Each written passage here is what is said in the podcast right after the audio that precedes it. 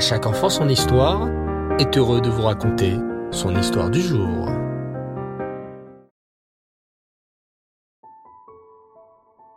Et Tov les enfants, bonsoir, j'espère que vous allez bien et que vous avez passé une bonne journée. Baou Hashem. Dans la paracha de cette semaine, la paracha de Kitavo, Moshe Rabbeinu annonce au béné Israël toutes les brachot qu'ils auront s'ils écoutent et suivent le chemin d'Hachem. Il les prévient aussi que s'ils s'écartent du chemin de la Torah et des mitzvot, en faisant beaucoup d'avérotes, de péchés, alors Hachem leur enverra des punitions. Moins de pluie pour les récoltes, des guerres avec des ennemis. Écoutez bien cette histoire. Pinchas et David étaient deux hommes d'affaires dans la même ville. Pinchas était très pieux et prenait le temps de faire chaque mitzvah, alors que David allait très vite prier pour vite aller travailler. Notre histoire se passe durant Hanouka.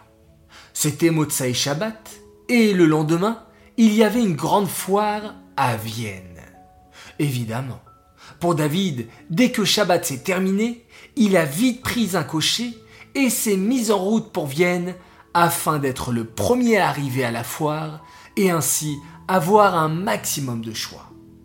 Pinchas, quant à lui, est sorti de la synagogue, a souhaité Shavuatov à tout le monde, puis est rentré chez lui.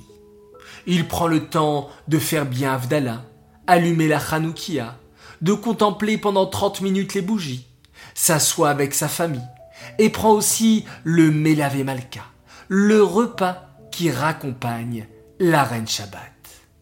Il prend aussi le temps d'étudier une page de Gemara. Une fois tout ceci fait, il prépare sa charrette, fait atteler son cheval et se met en route. Mais il est déjà très tard, et s'endort sur la route, et son cocher également. Ils ne se rendent même pas compte que devant eux s'étend un immense lac verglacé. Mais le cheval, comme s'il avait eu une intelligence, contourne le lac. Le lendemain matin, ils arrivent très tôt à la foire de Vienne, même en avance. Et Pinchas et son cocher ont le temps de se reposer à l'auberge avant qu'elle ne commence. Ils demandent des nouvelles de David, mais personne ne l'a vu. La foire commence, et Baruch Hashem, Pinchas fait de très bonnes affaires et gagne beaucoup d'argent. Vers midi, David arrive tout frigorifié et trempé. Tout le monde lui demande Mais qu'est-ce qui t'est arrivé, David?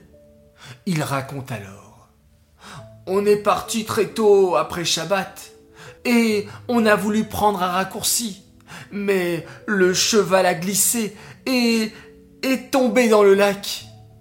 Il s'est gravement blessé et nous aussi, nous avons eu très peur.